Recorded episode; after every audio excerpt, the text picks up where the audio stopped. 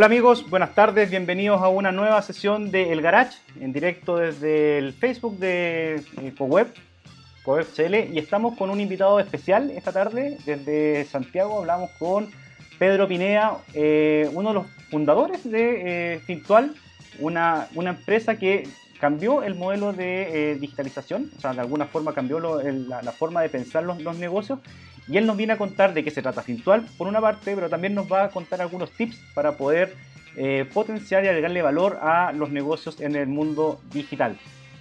Pedro, buenas tardes, ¿cómo estáis? Hola Rodrigo, gracias. Bien, gracias por la invitación y, feliz de, contarle un poquitito lo que hacemos en Fintual y, también hablar de emprendimiento en general, que yo creo que es mucho más interesante todavía. Oye, Pedro, partamos por, por, la, por eh, el emprendimiento en general. ¿Qué es lo que veis tú en el, mundo del emprendimiento a nivel nacional? Y si tenías eh, algunos tips para que, los, emprendedores entiendan qué, es lo que se, cómo, se viene la mano ahora con todo este tema de, la cuarentena y, este, mundo de, de, oportunidad que se te abre. Mira, en general creo que estamos, estamos despegando, están apareciendo cada vez más startups eh, mejor construidas, con equipos. El talento siempre ha estado, pero la capacidad de ejecución a veces no, no, no, ha acompañado ese talento. Y creo que han habido ya varias, varios intentos eh, y cada vez están saliendo mejores startups. Entonces creo que yo soy muy optimista, estamos en un proceso como de adolescencia. la semana pasada tú entrevistaste a Tadachi y Tadachi usa ese concepto de que llevamos eh, recién en la adolescencia el emprendimiento y nos faltan 10 años más para que salgan grandes, grandes emprendimientos. Pero yo soy optimista, creo que pueden haber, ya hay casos exitosos eh, y yo creo que que, están pasando cosas muy entretenidas en, en, Chile. Oye, eh, respecto a la, Dime, dime, dime. Tenemos, tenemos un pequeño lag de tres segundos, así que dale nomás.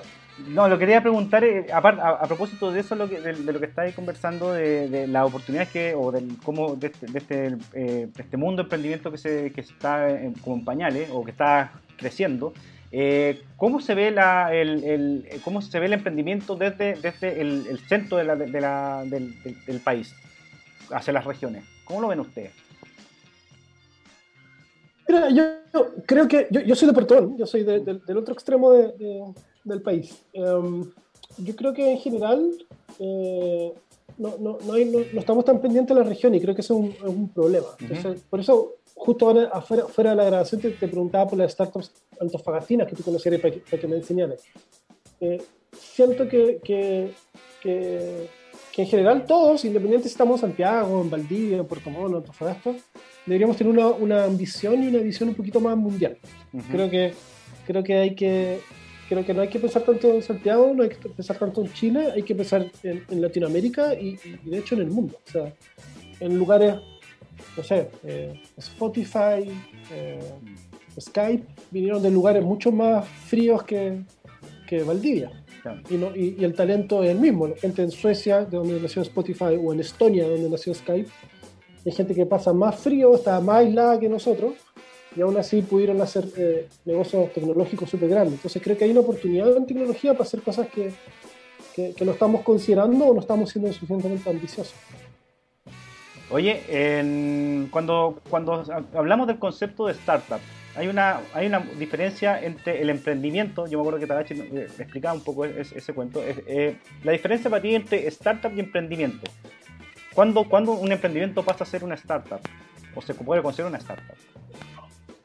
O sea, para mí startup y, eh, y una definición de Paul Graham, del fundador de Y Combinator, startup igual crecimiento, igual growth.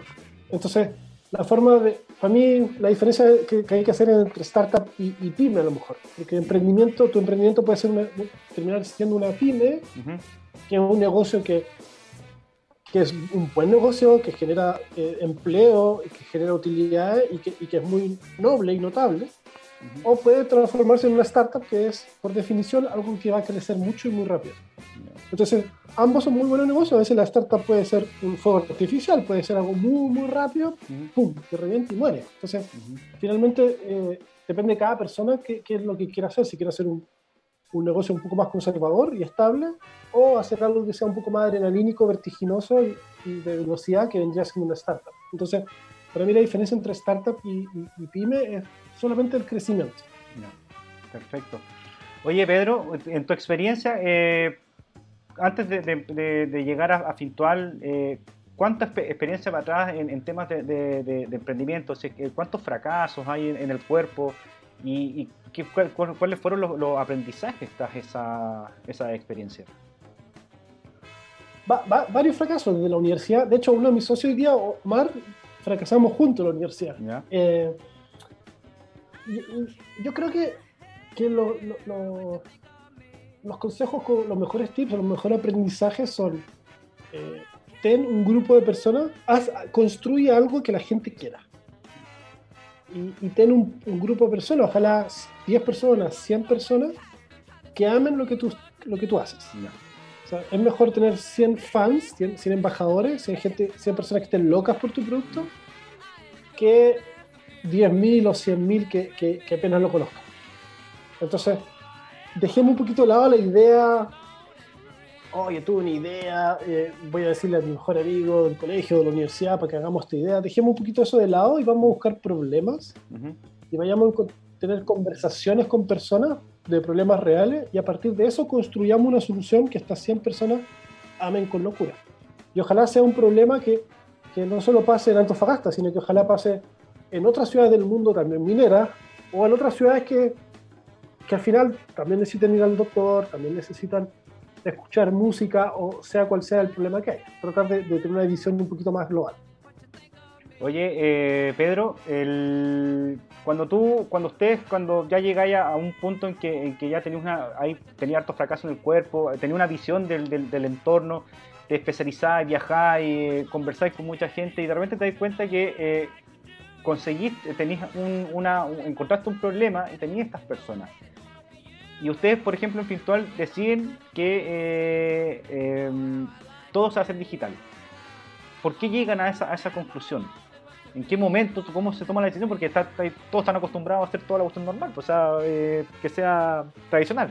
Hay, hay, hay, una buena oportunidad, y esto también es un consejo general, de hacer las cosas eh, en industrias donde se están haciendo mal ¿Ya? y caro.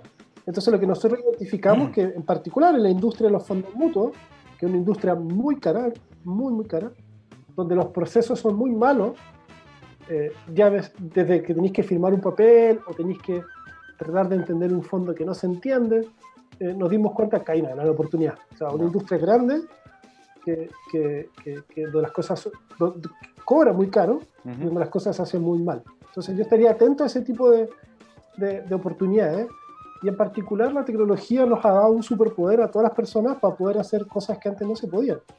Tú hace 20 años no podías soñar con hacer un banco y ahora resulta que no está tan difícil. Que tú puedes con tecnología y un equipo de desarrolladores armar algo que se le parezca y, le compita directamente a los bancos. Entonces considero que, que eso ha sido... Eh, la tecnología nos ha dado este superpoder a todos.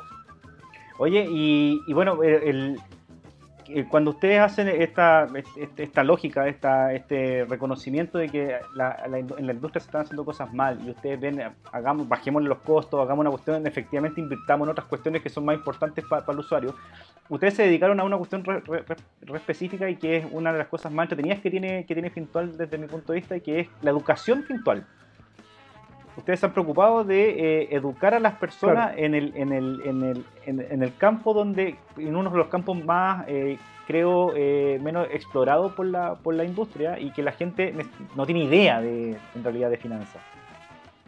¿Cómo nace esto? yo, yo, de inversiones, ¿Mm? en, general, tú, tú, bien lo dices, somos el alfabeto financiero.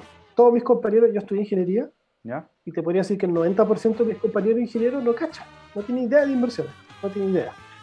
Eh, y, y, eso es algo que, que, no, hay que no hay que tenerle vergüenza, es simplemente no me interesa, eh, prefiero ver mi serie, prefiero estar con mi amigo, no, no, no, no, tengo por qué saber de todo. Y lo que decidimos construir era un servicio que para las personas que le interesara un poquitito, saber un poquitito, pudieran aprender de una manera interesante sobre los temas. Pero, pero si no querían aprender, podían estar tranquilos de que había alguien que eh, que estaba tomándose esto en serio y que, hacía bien las cosas. Entonces, tenemos una vocación pública de, de, enseñar, de mostrar cómo es, eh, pero, pero entendemos que, que, no todas las personas le, le, puede interesar. Hay gente que simplemente dice, ah, ya, confío en ello, eh, voy, voy e invierto. Pero creo que, creo que es importante eso, como esta misma ignorancia que, que, que tenemos todos, eh, hemos tenido todos, eh, significa que para la industria sea mucho más fácil eh, sacar rentabilidades. O sea, si tú no cacháis de algo y te dicen, hoy la comisión es 4%, tú decís, ah, ya no es tanto. Es un montón de plata, ¿cachai? Hmm. Entonces, eso es lo que hay que tratar de hacer, es explicar, enseñar, decirle, mira, la manera más sencilla posible, no podéis pagar más de 2% por tu fondo mutuo. No se puede. No, no, no, debieras. Y hay fondos en Chile que cobran hasta 6% y no, y no, y no les da ni vergüenza. Eso es un problema del, chileno, que, reclamamos poco. Y lo que reclamamos lo reclamamos de repente sin fundamento. Yo, yo, yo creo que, que, que no sé si reclamamos poco. Yo creo que reclamamos. A ver. Eh, nos falta leer más, yo creo. Nos falta leer y viajar más. Eh, y, somos una, sociedad que, han abusado de nosotros mucho tiempo. Eh, y ahora ya dijimos basta. ya se, ha, hecho insostenible. Y, la persona ha dicho, oye, ya no aguanto más porque no, no, no da para más esto. Y quizás nos falta un poquitito ayudar y sostener y apoyar ese reclamo, que es súper legítimo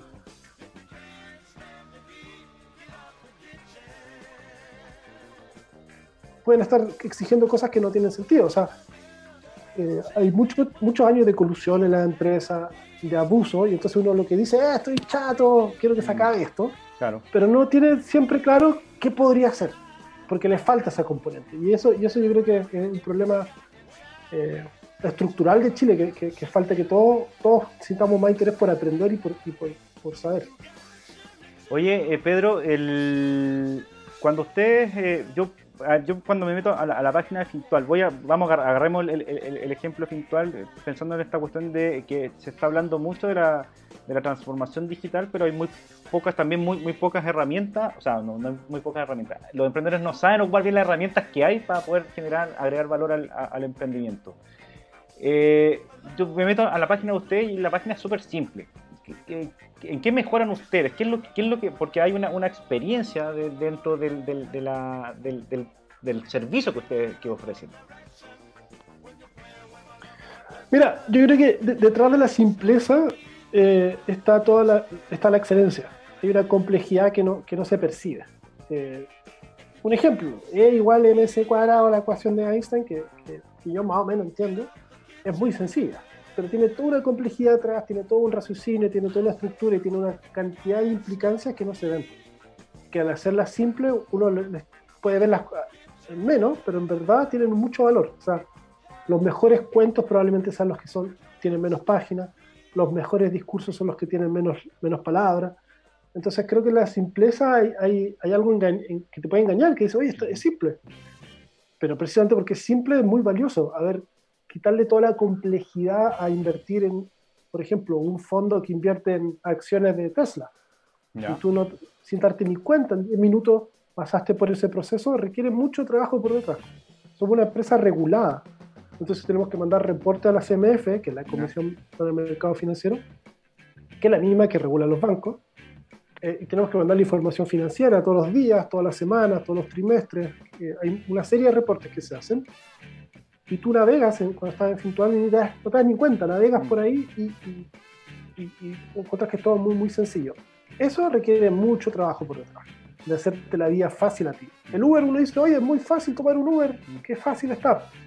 Tiene una logística detrás de conseguir que haya gente que, que, salga a andar en auto, de conseguir que la gente confíe, integraciones con medios de pago.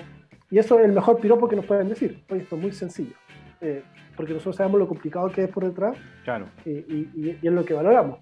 Y que hoy día tú no, no, no tienes una alternativa así de simple, no, no, solo Chile, en Latinoamérica no tenéis alternativa eh, así de simple como, como. Sí, porque ustedes también hay, ocupan una cuestión que es mucho el humor dentro de la, de, de la, de la forma de divulgar el, el, el,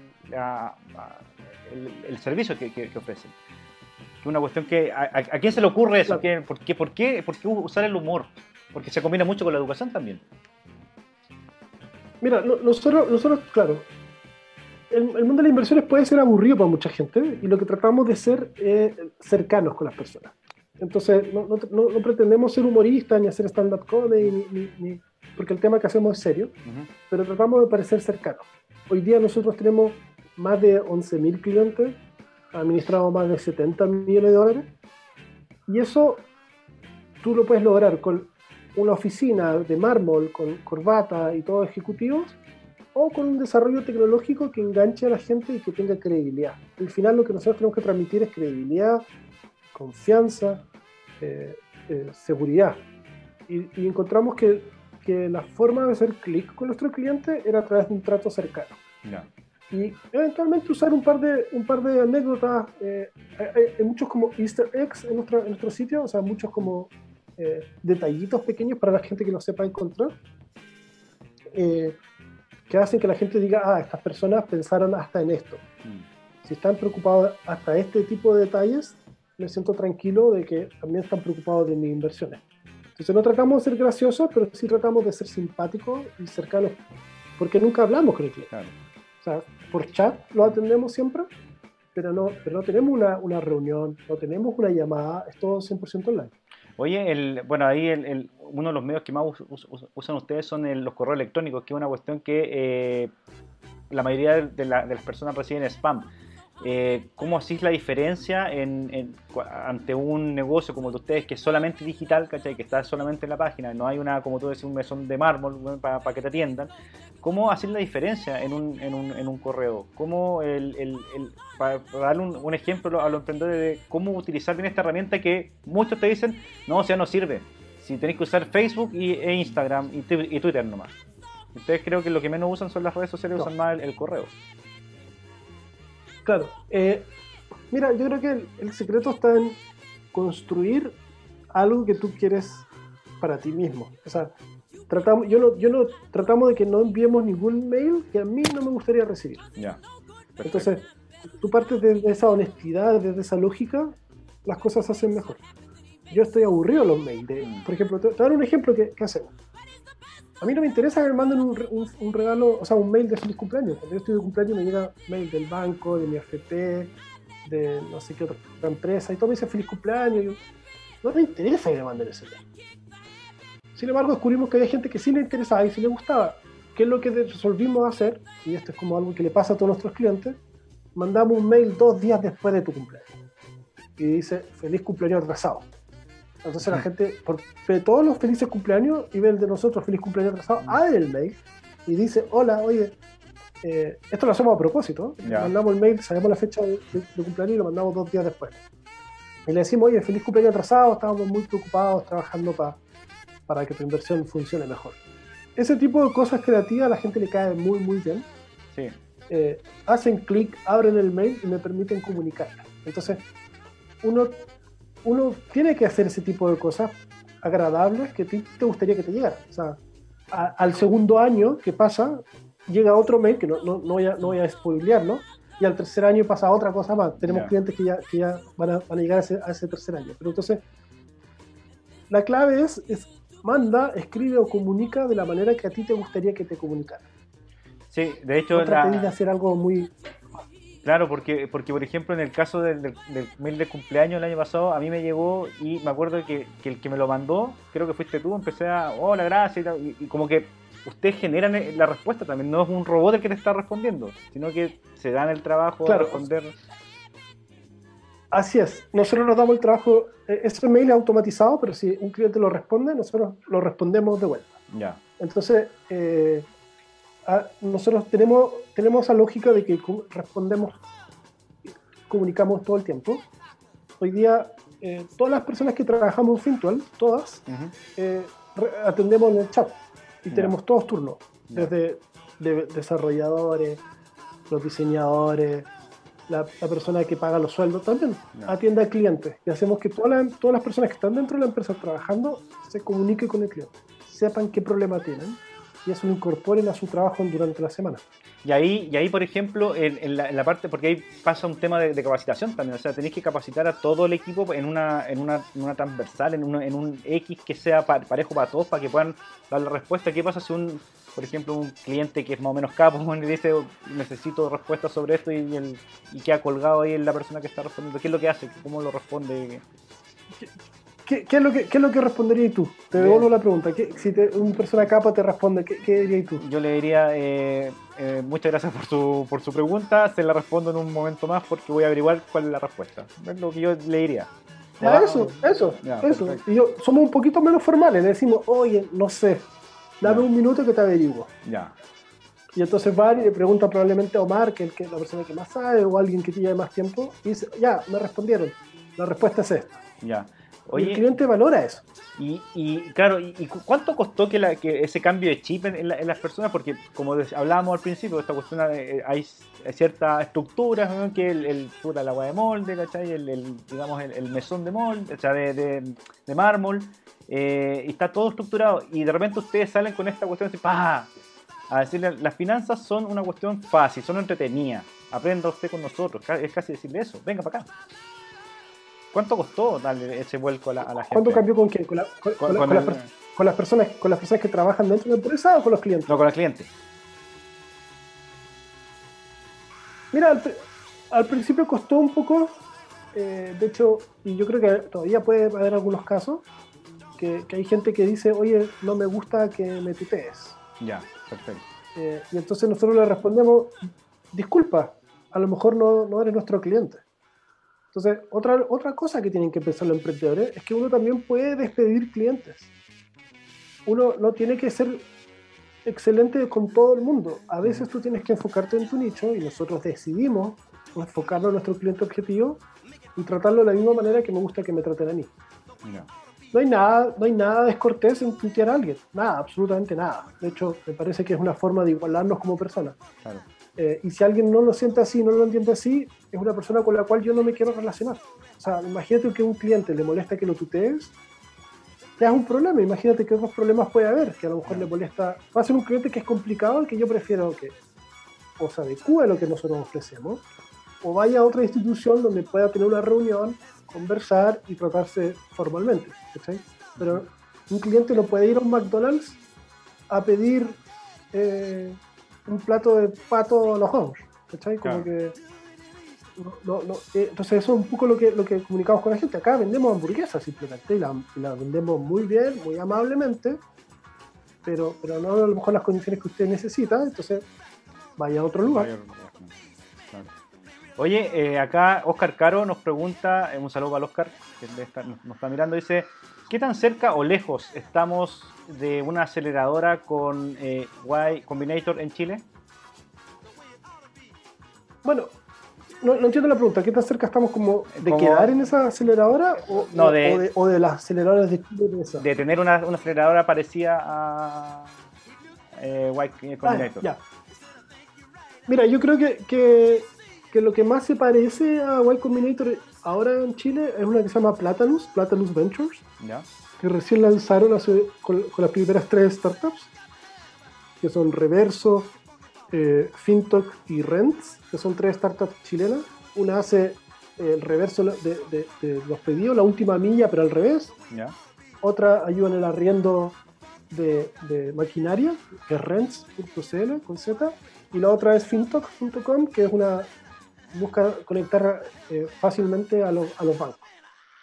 Eh, yo siento que ese grupo es como, como una incubadora eh, que se puede parecer y que, parte del equipo que está ahí estuvo igual con ellos. Entonces entiende bien lo que están haciendo. Eh, pero en general es muy difícil de replicar lo que hay en, otros lugares, porque además en San Francisco, que a nosotros nos tocó estar en Y Combinator, hay, mucha, hay mucha más conciencia, hay se, entiende mucho mejor el negocio, hay mucha más hay menos miedo a perder plata y hay más miedo a perder una oportunidad grande. Mm. Ha habido tantos casos de éxito donde inversionistas se arrepienten de no haber invertido que son mucho más respetuosos y abiertos hacia el emprendedor. Han aprendido de eso. Y en Chile todavía estamos, todavía nos falta para eso, todavía nos falta, nos falta aprender para eso. Yo siempre digo que el talento lo tenemos todos, pero que estamos todos aprendiendo. Emprendedores, eh, incubadoras, inversionistas, estamos todos aprendiendo y, la idea es que nos, que nos llevemos bien y, y, nos relacionemos lo mejor posible, independiente si hacemos negocio o no. Oye, el, hablando de, de las incubadoras, el, ¿es aconsejable para un emprendedor meterse a una incubadora, a una aceleradora en este rato acá en, Chile? Eh? Yo, creo que yo creo que, que, puede servir. Yo creo que Corfo es una súper buena institución que fue creada hace 60, no, 80 años, ya, creo. 81. Y que, con mayoría absoluta, mayoría absoluta en el Senado, creo. Creo que fueron puros votos a favor. Em, yo creo que es una gran instancia de, acceso a capital importante. Sin embargo, creo que hay que hacer otra cosa antes. Hay que tener estos 100 clientes que te hablan. Y hay que tratar de conseguirlos sin Corfo.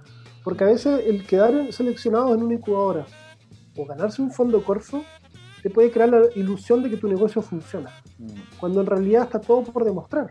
Resulta que ahora tienes, dependiendo de qué fondo te ganes, el de 20 millones o de 60 millones, eh, ahora tienes un problema adicional, que es administrar bien esa plata para, que, para probar eh, tu negocio. Entonces yo creo que antes de, eso tenéis que tener clientes. Antes de cualquier cosa, antes de una incubadora, antes de un corfo, tenéis que tener, si no los 100 que te amen, 10 que te amen. Mm.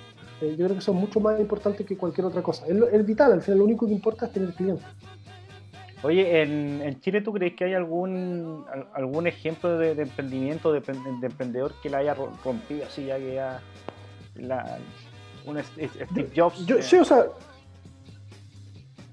o sea, no, sé si hace nivel, pero para mí los mejores emprendedores de Chile son, son el equipo de Cornershop. Eh, yo creo que son atómicos, a nivel mundial y son, son, son tres personas, eh, dos de ellas chilenos, uno, uno sueco, eh, y son por, por, por, lejos los mejores, los mejores, ni siquiera sé si solo de Chile, yo me atrevería a decir que de los mejores de Latinoamérica. Eh, eso, eso yo, son personas que, que yo considero que están a, a, otro nivel y, que, y con los cuales a mí me gusta ver, decir, ah, se puede hacer esas cosas, ellos los consiguen. Eh, eso, eso es como, en Chile por lo menos, mi, mi, mi, mayor referente. Y, y tiene también que ver con que ellos partieron ya hace 10 años haciendo cosas. Entonces, a mí me sorprende la gente que dice, oye, hecho le para el gato. ¿Qué, ¿Qué gato? O sea, han estado trabajando en tecnología hace 10 años y han estado haciendo cosas muy, muy, muy bien hace más de 10 años. Entonces, todos tenemos suerte en algún momento de nuestras carreras, pero, pero, pero detrás de eso eh, hay mucho talento, mucho esfuerzo y mucha tecnología. Entonces yo lo pondría como, como el caso evidente que todo el mundo sabe, pero no sé si todo el mundo entiende. Eh, claro, entiende realmente si, si el, poder o la, importancia que tiene correcto. Oye, a propósito de eso, y un poco el, acá Rubén, Rubén Esteban eh, nos pregunta, o sea, te pregunta en realidad, ¿Cómo ustedes consiguieron esos 100 clientes en el comienzo de Fintual? Bueno, súper buena pregunta. Mira, los primeros 30 clientes eh, los conocí yo personalmente, porque cuando empezamos eh, necesitábamos firmar papeles. ¿Ya? Hoy día no, pero cuando empezamos Entonces lo que yo tuve que hacer es ir a la casa de esos 30 personas, perdón, a la, no, de hecho fui a casa, casa y oficina a esas 30 personas, eh, y aproveché de preguntarles, dije, bueno, que lata tener que ir, pero dije, voy a aprovechar esto y lo voy a preguntar, ¿por qué confiaste en nosotros? O sea, nos vaya a pasar la plata, ¿cuál es, Y entrevisté a mis clientes y los conocí y entendí por, cuáles eran sus miedos y entendí por qué no estaban usando. Eh, entonces, ¿cómo, cómo, ¿cómo los conocieron esas 30 primeras personas? Eh, yo creo que se pasaron boca a boca, eh, se pasaron el dato. hasta el día de hoy nosotros gastamos súper poquitito en marketing, no, no, no pasamos al, al menos gastamos, no, no, no, creo que hayamos gastado más de un millón de pesos al mes, ni en Facebook Ads, ni en Google Ads, no. Nuestro, nuestro crecimiento se debe principalmente a recomendaciones de personas que dicen, oye, entonces yo creo que al principio también eso, como que se empezaron a pasar la voz y, después que se pasaron la voz, los conocí, aprendí de mis clientes y empecé a construir lo que ellos necesitaban o, lo que, o cómo ellos veían mi, empresa. Oye, y, y, bueno, de esos, de esos 100 primeros clientes, eh, ¿cuántos se mantienen con ustedes ahora? Eh, ¿cómo, cómo, eh, la pregunta va por el lado de cómo mantenían a, los clientes. Eso, es una buena pregunta. No, sé de esos 100 cuántos tienen, pero yo creo que debe ser 80, yo creo, de esos primeros 100. O sea, la retención que tenemos nosotros es muy, muy alta, porque lo que nosotros hacemos les gusta mucho. Entonces la, métrica eh, anda por ahí, por el 80% más o menos de, retención. Entonces extrapolando, te diría que esos 100, yo creo que 80 siguen con nosotros. A lo mejor siguen todos, no, no, no, lo sé. También nos pasa que algunos clientes ahorran para una casa, se compran la casa, entonces sacan toda su plata y después vuelven un año después o seis meses después. Oye, y, la, y la, el, chileno en general eh, ya sabemos que entiende poco de, cómo se llama del, mercado financiero, pero eh, cuando llegan a ustedes, eh, ¿invierten harto? O sea, ¿ponen buena, buena, buenos montos de, plata o hay de todo? ¿Qué tipo de clientes tienen? En, hay, hay de todo. Tenemos, en promedio, nuestros clientes ponen un poquitito más de 5 millones de pesos.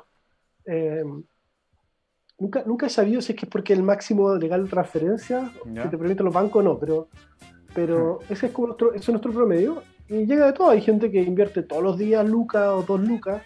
Hay gente que invierte una sola vez un monto grande y se espera un tiempo. Hay gente que lo hace todos los meses. Hay gente que lo hace cuando puede. Eh, tenemos de, de, de, todos los, de todos los tipos de clientes.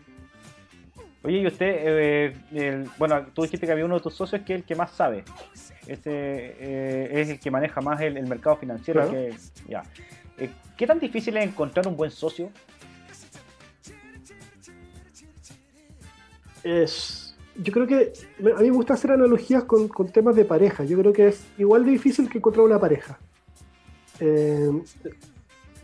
entonces, Lástima que no exista un Tinder para socios, pero, pero, pero, pero tienes que ojalá encontrar una persona que te complemente, que ojalá haga cosas muy bien que tú no sabes hacer bien y que tú hagas cosas bien que él no sepa hacer bien.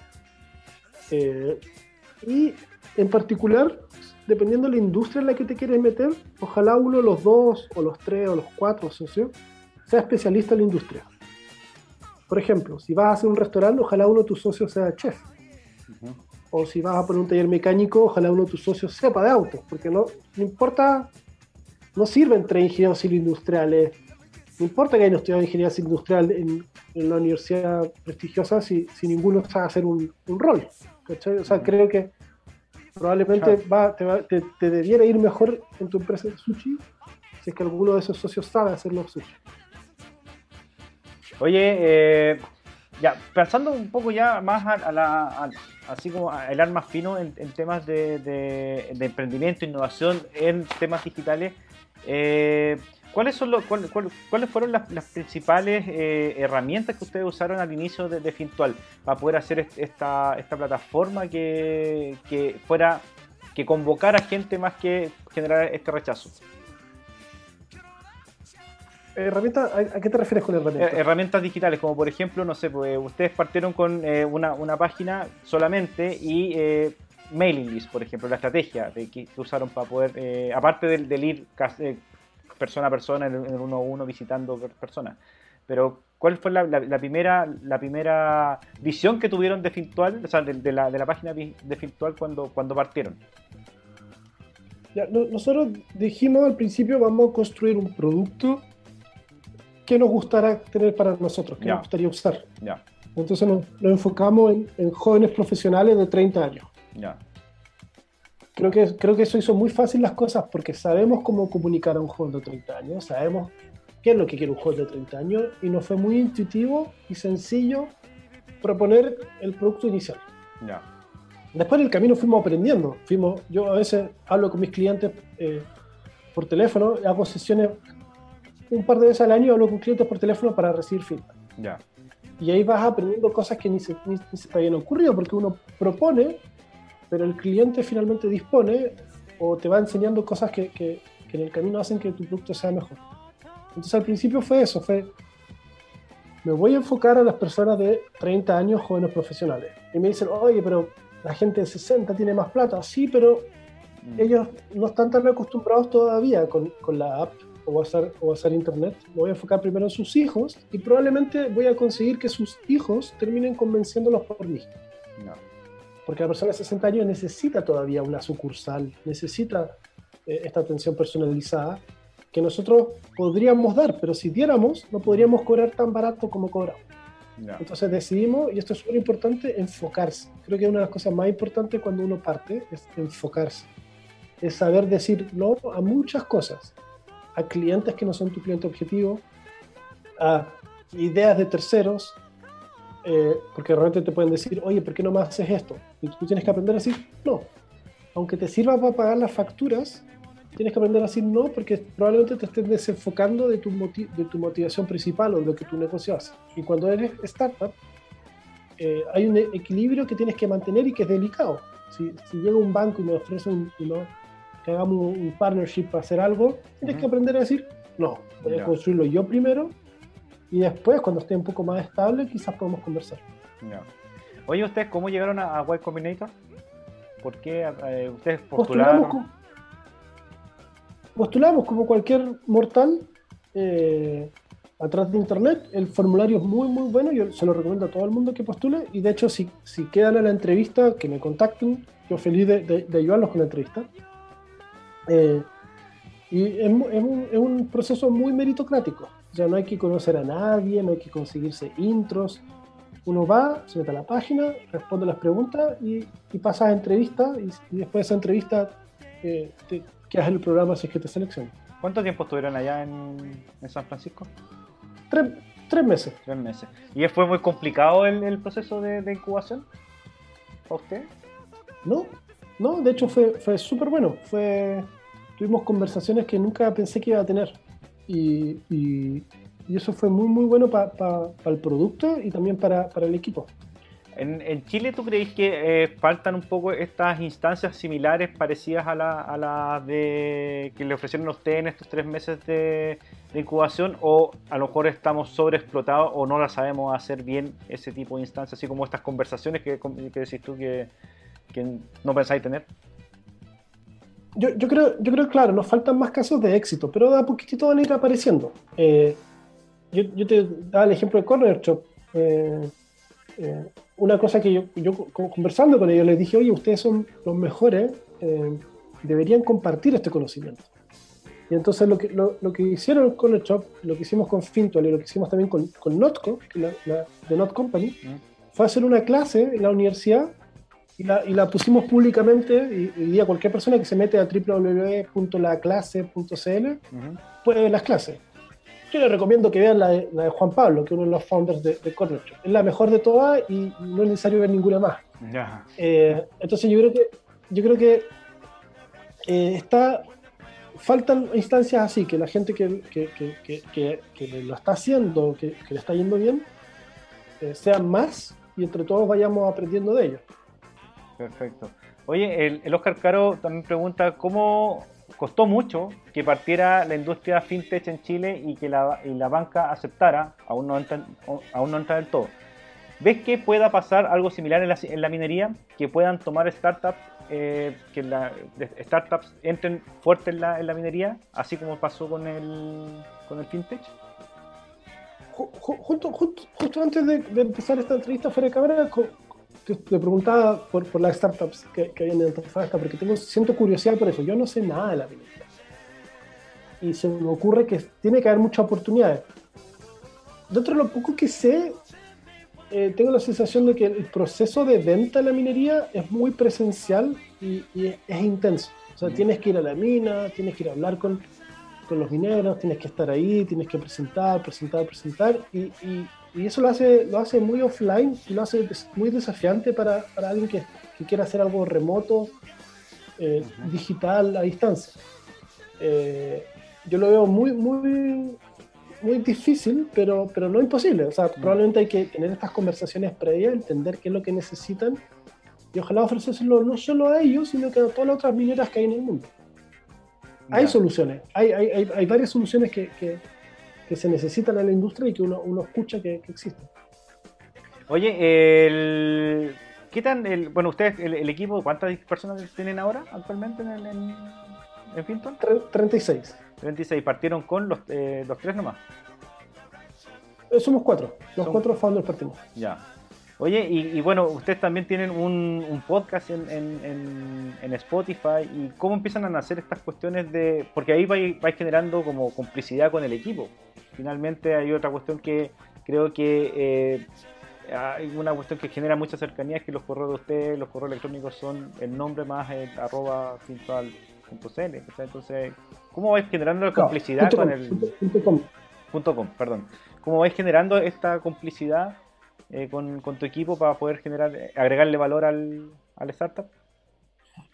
Mira, yo, creo que, o sea, una de las cosas que más nos interesa de, hacer es crear contenido que sea valioso. Entonces, los podcasts que tú pusiste que se llaman FinTalks, así como finanza y conversación, nacieron de eso, de tener conversaciones que fueran, eh, que nos gustaran a nosotros escuchar. Entonces, entrevistamos a José Miguel Piquer, que inventó los, los .cl, entrevistamos a Axel Christensen, que sabe de, inversiones, entrevistamos también al presidente de la Sofofa, invitamos, entrevistamos gente creando un contenido que nosotros encontráramos que fuera entretenido y que nosotros mismos quisiéramos consumir. Al final, tú ves que se repite este, este, este, este mantra de generar lo que nosotros mismos querríamos eh, eh, consumir. Eh, y puede ser en la creación de los podcasts, puede ser en el producto mismo que, que, que, estamos construyendo, en los fondos que creemos que son los mejores para invertir. Eh, y así es como cuando, cuando tú trabajas con un equipo que tenga ese mismo alineamiento, se hacen las cosas mucho más fácil y van, van fluyendo los podcasts, eh, los chistes, los mails, las comunicaciones. Pedro, el. Ah, te he dicho todo el rato así como Pedro, como entrevistador. Eh, oye, eh, hay una, una cuestión que, que, los emprendedores siempre eh, dicen, ponte tú, que para poder hacer que, el, que el, negocio se sostenga en el, en el tiempo hay que meterle, meterle, meterle, meterle plata.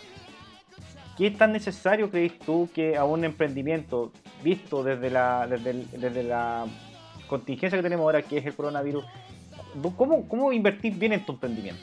Si el emprendimiento tiene que ser digital. No, no, no, entendí, no entendí muy, bien la pregunta, perdona. Me.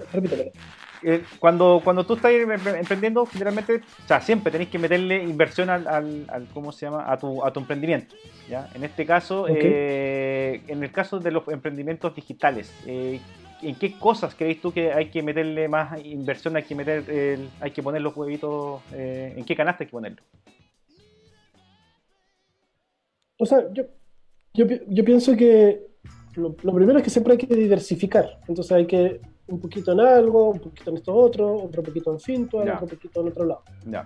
Eh, nosotros decimos a nuestros mismos clientes, no pongas necesariamente toda tu plata con nosotros, somos el mejor lugar, pero igual es bueno diversificar.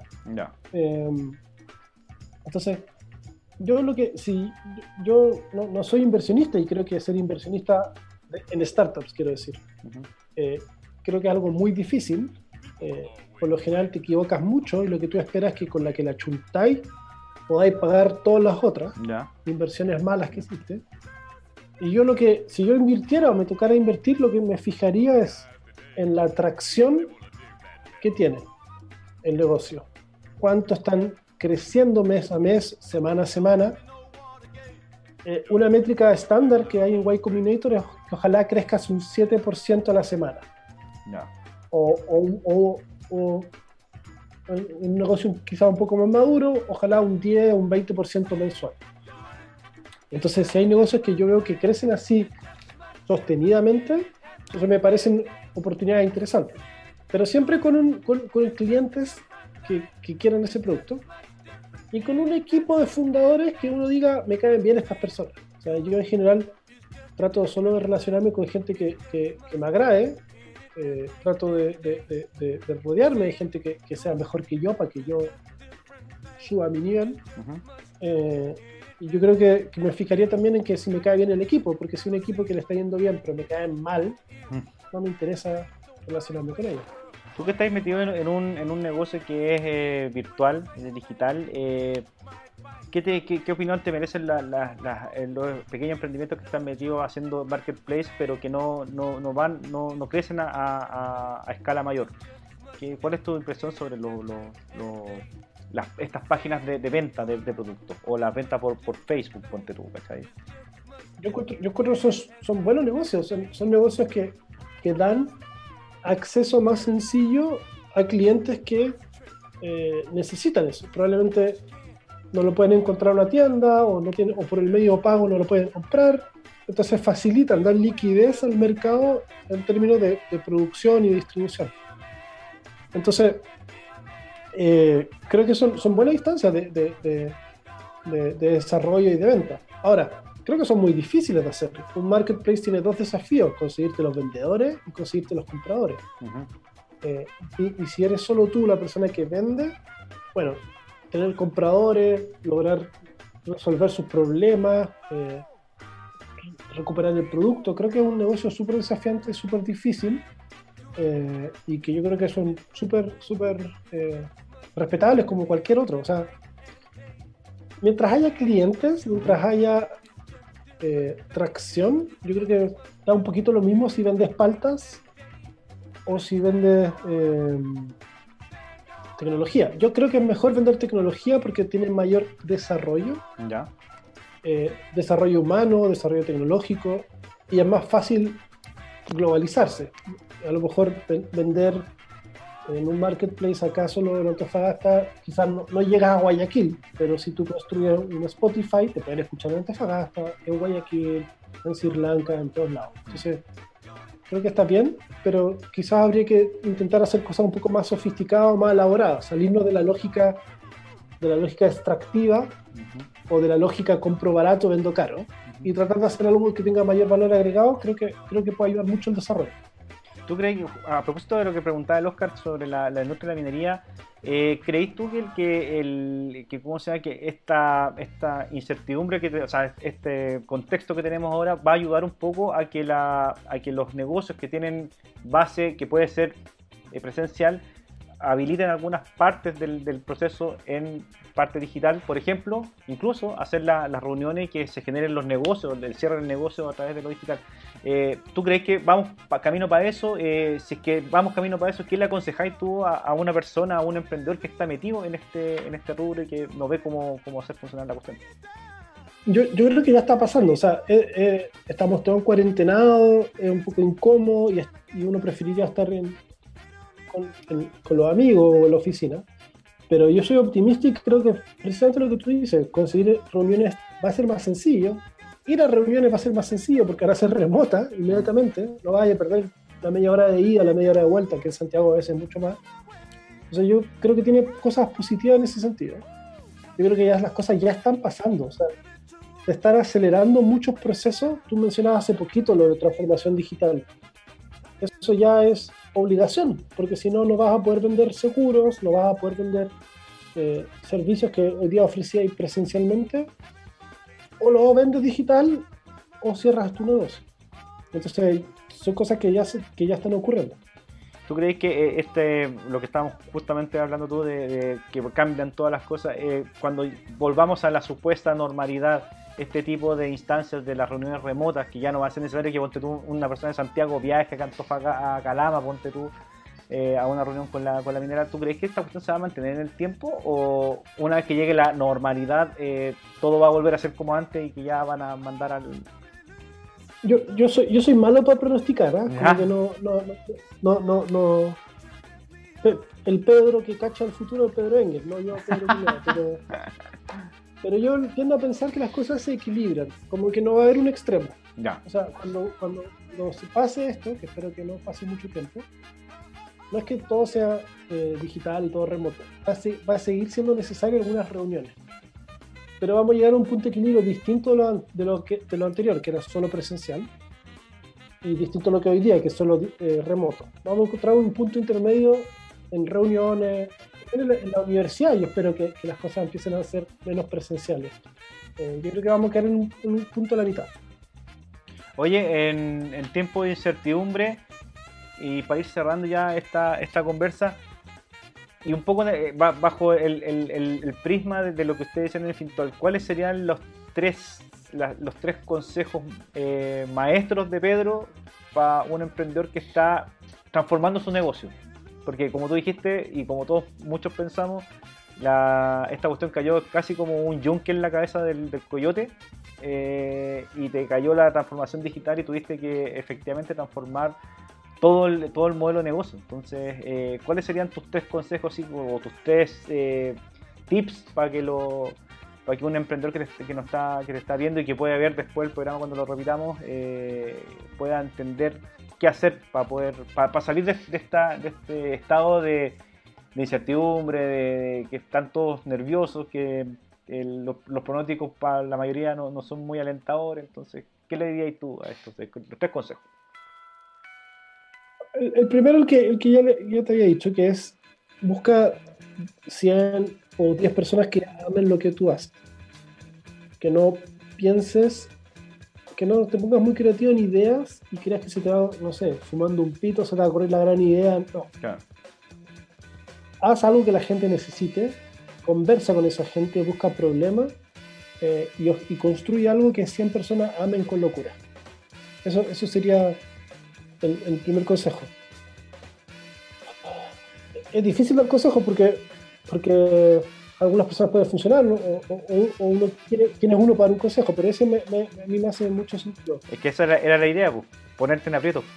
Otro, otro, que me hace mucho sentido es eh, enfócate, trata de hacer algo, trata de no distraerte, eh, trata, van a aparecer muchas oportunidades, cuando uno está afuera emprendiendo van a aparecer muchas cosas, trata de enfocarte lo más que puedas y aprende a decir no. No a clientes que tú consideras que no son tu cliente objetivo, que te van a hacer gastar mucho tiempo y energía. Aprende a despedir clientes. Decirle no a oportunidades que te puedan decir eh, otras personas. Si alguien te ofrece un partnership, aprende a decirles que no y construye lo que va a realmente depender de ti. Es súper difícil yo creo que es súper importante eh, ese foco. Y después el tercer ítem es quizá date cuenta que lo más valioso es tu tiempo. Entonces no pierdas dos, tres años en un negocio que no funciona. Trata quizás de ponerte una meta de acá dos meses, lo que sea, la meta que tú, que tú creas que te hace sentido. Define esa meta, ese hito. Puede ser, voy a empezar a vender mis primeras 200 lucas eh, o recurrentes mensuales y trabajas muy duro durante dos meses, enfocado, sin escuchar, sin distraerte. Y cuando pasen esos dos meses, ves si llegaste a esas 200 lucas, si llegaste a 100 o si llegaste a 300 y entiende eh, por qué llegaste. Si no llegaste, entiendes es que es algo que puedes mejorar y define otra meta para dos meses más. Pero si no lograste entrar y no entiendes por qué, entonces quizás sea el momento de cerrar rápido la empresa nos cuesta mucho dar el costo hundido, que es un concepto de, que cuesta mucho internalizar, es eh, déjalo, olvídalo. ve por la siguiente idea. Porque al final lo más importante es que, que, te vaya a morir. Tenemos tiempo limitado. Entonces, sé honesto contigo mismo, ponte metas que no sean inalcanzables, pero que tampoco sean tan fáciles.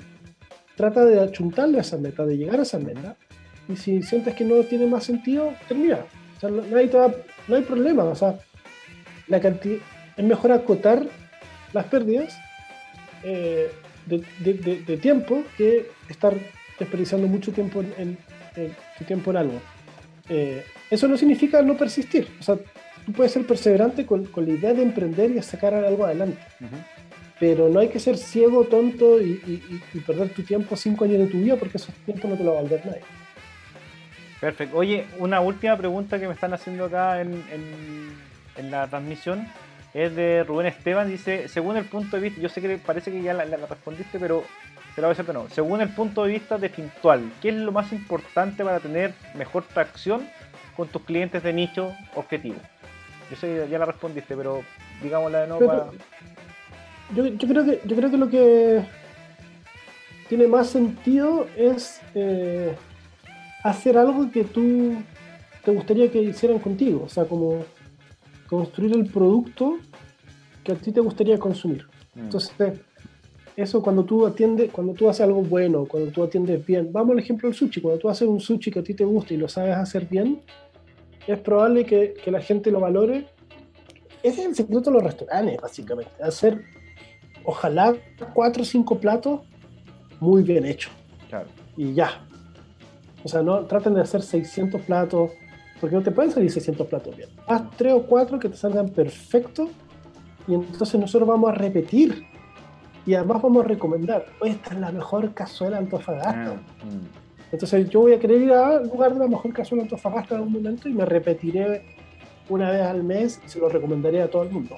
Entonces yo creo que eso resume muy bien enfocarte en pocos platos, en decidir voy a hacerlo bien. No, yo, yo creo que no tiene mucho sentido hacer un restaurante con comida que es mala. No importa las luces, no importa. Si la comida no es muy buena, estáis desperdiciando el 90% de, de, la oportunidad del negocio. Entonces, yo creo que es construir algo que tú creas que es valioso y que la gente quiere realmente. Oye, Pedro, ¿sabéis que, mira, yo el, te quería sacar más información de, Fintual, pero era como para mí nomás. no mentira. Eh, el, creo que has sido súper preciso con, lo, con, lo, con, los conceptos. Y, y, nada, darte las gracias por el tiempo que, no, que nos diste y nos regalaste.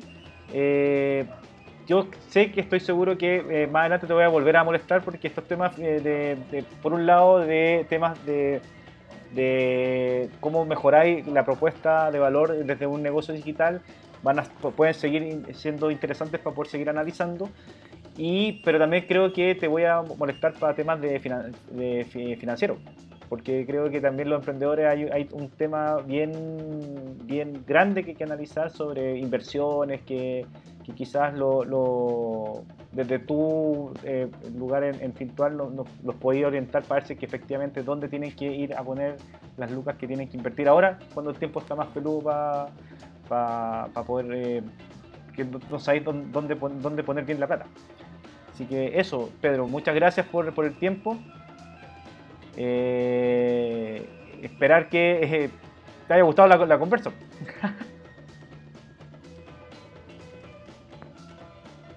Se nos cayó el Pedro. Bueno, vamos a, dejar la este capítulo de, El Garage. Mañana recuerden que eh, nos eh, encontramos a las 6 de la tarde con un nuevo capítulo de Tercer Ojo. Estamos con un taller que va a ser eh, dirigido por Carlos Claro. Vamos a hablar de tu empresa en un día. ¿ya? vamos a poder armar, vamos a armar en vivo una, una empresa para que ustedes puedan saber cuáles son las diferencias entre los tipos de sociedades y los pasos a seguir desde la web de tu empresa en un día. Eso, muchas gracias a todos los que nos sintonizaron esta tarde. Chao.